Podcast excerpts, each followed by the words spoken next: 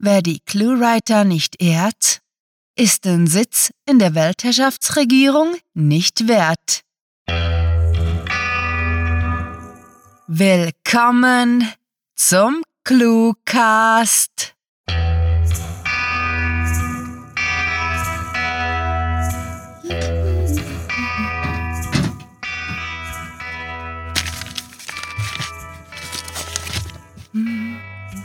Oh, hoppla. Äh, sind wir schon auf Sendung? Shit. ähm, hallo, werte Hörer. Bitte entschuldigt diesen Aussetzer. Ich habe gerade unsere Anthologie, kurz Literatur in kleinen Happen gelesen und bin mental noch total von den 45 Kurzgeschichten gefangen. Äh, hm, ja, äh, gut. Wie ging der Satz nochmal, den ich euch jede Woche vorsinge? Ach ja, genau. Moment. Viel Spaß mit der Kurzgeschichte.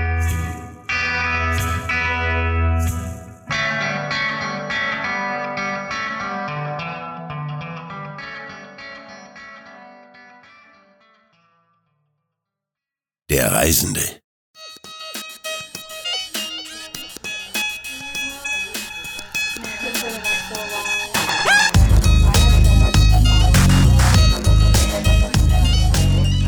Er war der letzte wahre Extremophile oder zumindest der einzige, den er kannte. Natürlich hinkte der Vergleich etwas, denn als Mensch war er faktisch ein mesophiler Organismus und wer hätte es gedacht, er funktionierte nur unter aeroben Konditionen, doch trotzdem konnte er unter den feindlichsten Bedingungen überleben. Natürlich würde er im Weltraum einen Astronautenanzug benötigen, aber darüber beschwerte er sich nicht, das war nicht seine Art. Er glaubte an etwas und dafür war er auch bereit, Unannehmlichkeiten in Kauf zu nehmen. So einfach war das. Sie sagten, wo er hingehen musste und er ging. Sie nannten einen Auftrag und er führte ihn aus.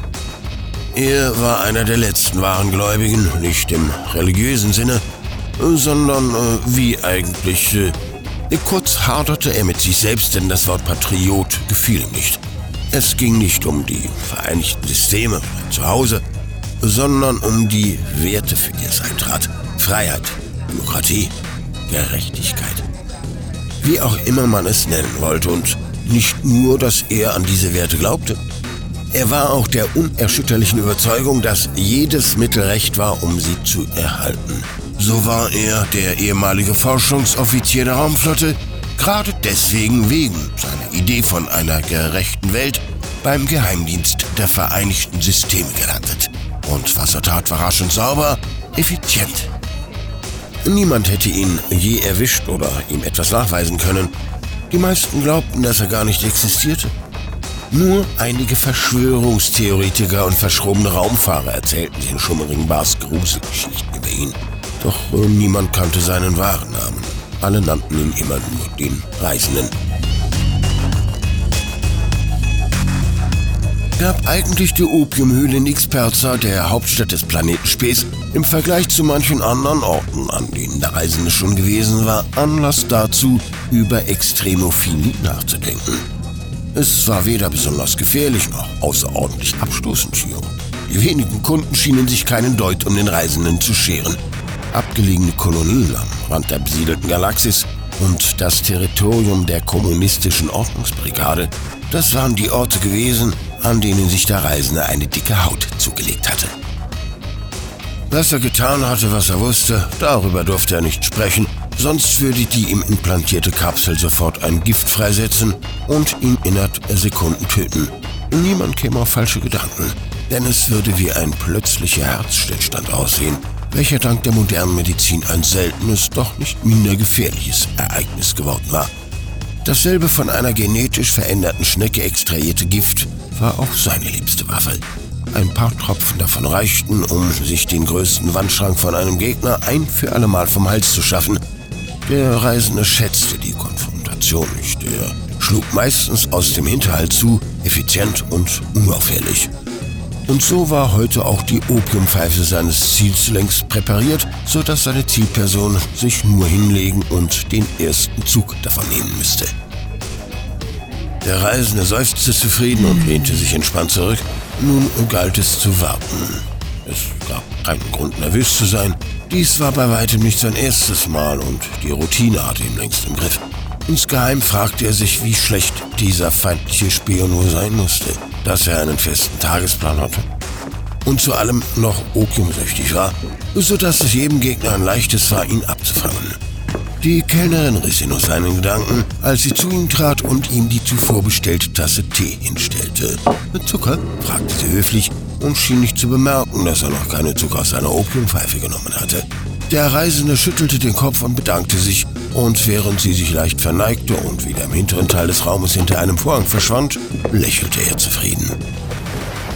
All diese Menschen auf all diesen Welten erleben, welche sich nur kurz hier und da berührten oder überschnitten, flüchtig, beinahe bedeutungslos, und dann kam er des Weges, meist mit einer Passage auf einem günstigen Reiseschiff, pickte ein einzelnes dieser unzähligen Leben heraus, zerstörte es und verschwand wieder, ohne dass jemand eine Ahnung davon hatte, was vor sich gegangen war.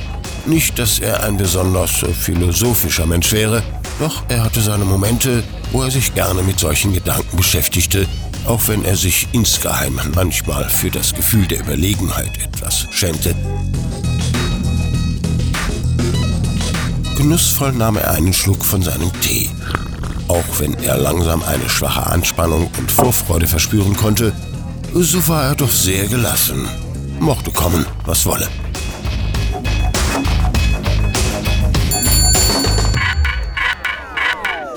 Als die kleine Glocke über der Tür in einem hohen Ton wimmelte, wandte er sich möglichst unauffällig um.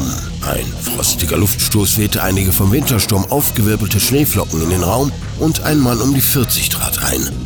Der Reisende erkannte in ihm sofort seinen Widersacher. Er hatte sich das Hologrammbild lang genug angesehen, um den Spion in einer großen Menschenmenge ausmachen zu können, bevor er es unwiderruflich gelöscht hatte.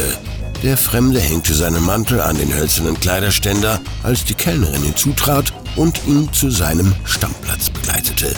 Alles in dem Verhalten der beiden schien eingespielt zu sein. Nichts war außergewöhnlich, sodass sein Widersacher keinen Grund zur Besorgnis gehabt hätte. Unauffällig beobachtete der Reisende, wie der andere Mann sich setzte und die Kellnerin nach einem kurzen Gespräch schließlich den Raum verließ. Mit einem Lächeln streckte sich der feindliche Spion auf der Liege aus und griff nun endlich nach seiner Pfeife. Nun käme gleich der Moment, dachte der Reisende sich zufrieden und nahm einen weiteren Schluck aus seiner Tasse. Schon fast gelangweilt beobachtete er die ersten Symptome des Fremden, der wohl nie auch nur vermuten würde, dass er gerade Opfer eines Anschlags geworden war.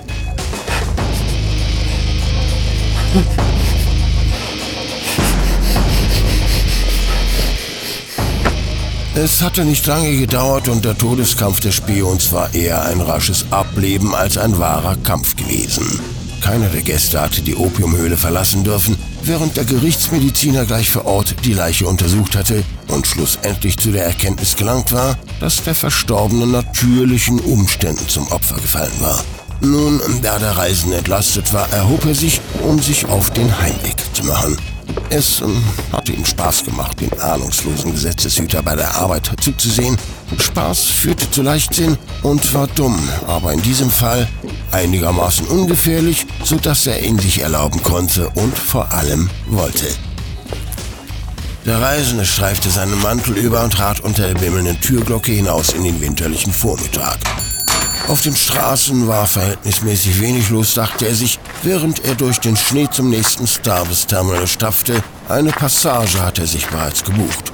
Mit diesem Planeten wäre er vorerst fertig. Mit einem Mal stolperte der Reisende und fiel der Länge nach auf die unter seinem Gewicht knirschende Schneedecke. Verflucht, murmelte er und versuchte aufzustehen, doch seine Beine gehorchten ihm nicht mehr.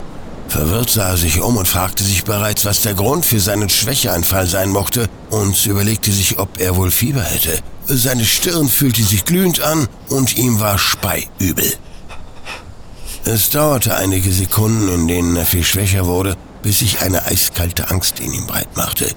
Jemand musste ihm etwas in seinen Tee gemischt haben. Die Kellnerin. Doch wieso sollten sie Nuss senden wollen? Diese Frage ließ ihn die letzten Augenblicke seines Lebens nicht mehr los, begleitet von einem raschen Gedanken an Extremophilie. Und so endete der Pfad des Reisenden auf einer unbedeutenden Welt draußen im Schnee, während seine Nachfolgerin, die noch keine Sekunde an ihrer Aufgabe und ihren Werten gezweifelt hatte, sich in der Opiumhöhle umsah und schließlich ihren Mantel anzog, nur um dann mit einer billigen Passage auf eine andere Welt zu verschwinden, ohne eine Spur zu hinterlassen.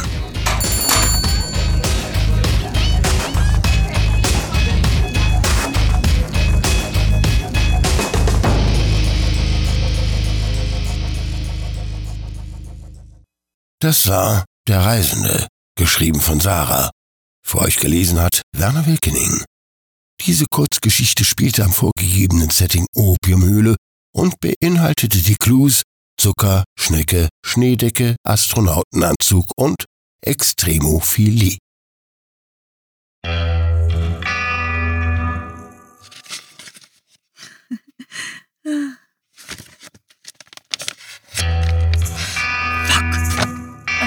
schon wieder.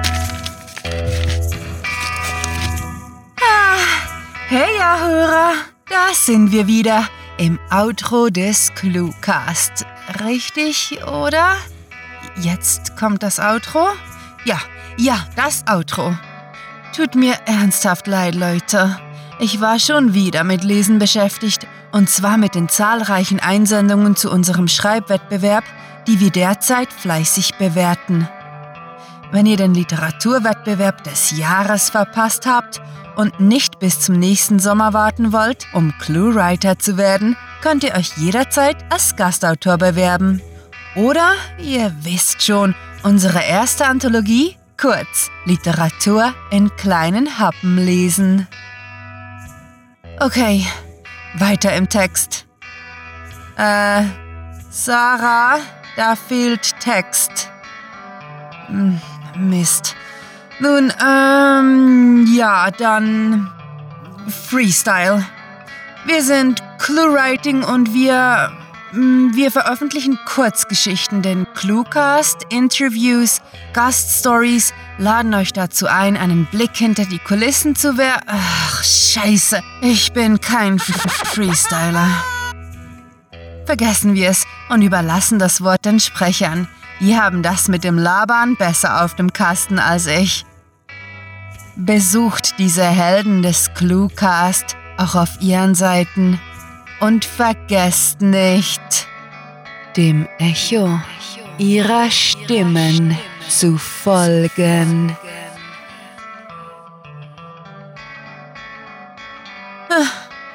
Also, liebe Hörer, besucht uns doch auf den sozialen Medien, auf diesem Facebook-Dingens, dem mit dem Vogel und und den anderen Seiten, auf denen sich wütend traurige Teenager tummeln und es von Menschen wimmelt, die miteinander über Nichtig und Wichtigkeiten streiten.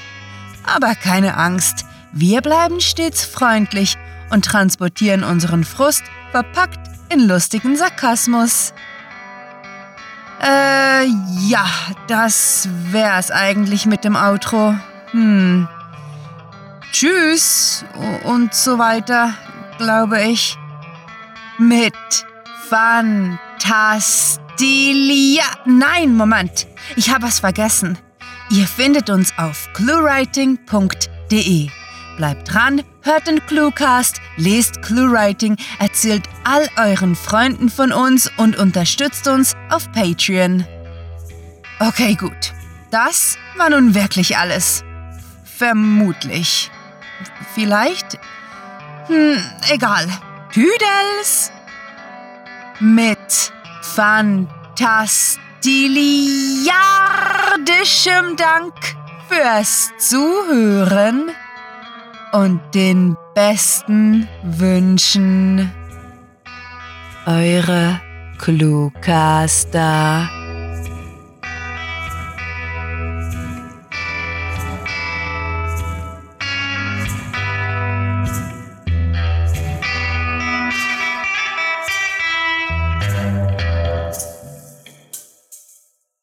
Vector, Charlie, X-Ray, Delta. Dieser Aktivierungscode betrifft nur die Person, deren neurolinguistische Programmierung sich jetzt bemerkbar macht. Alle anderen werden gebeten, ihn zu vergessen.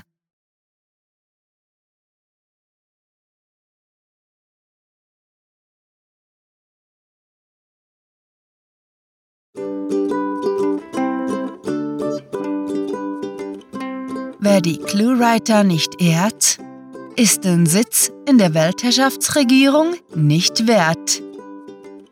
Und mal ganz, ehrlich, wir, wir wären besser als Trump. N nur so als Idee. Und naja, ne,